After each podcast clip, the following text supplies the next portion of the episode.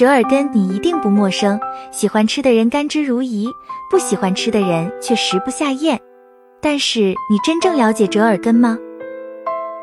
折耳根也叫荠菜，以其之名始载于陶弘景《名医别录》，用手搓揉其新鲜茎叶，会散发出浓烈的鱼腥味。荠菜在广东等地称它为狗贴耳，而四川、云南、贵州等地叫侧耳根、折耳根等。总之，因时代、地域、风俗等的差异，赋予了它许多别样的名字。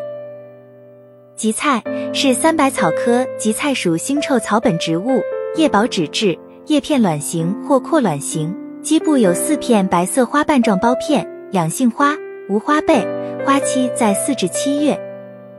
荠菜兼具食药价值，有清热解毒、消痈排脓、利尿通淋等功效。荠菜亦有观赏价值，可赏系白花，特殊气味兼有驱虫的效果。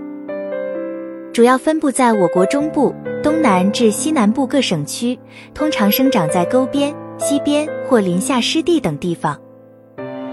现在你了解折耳根了吗？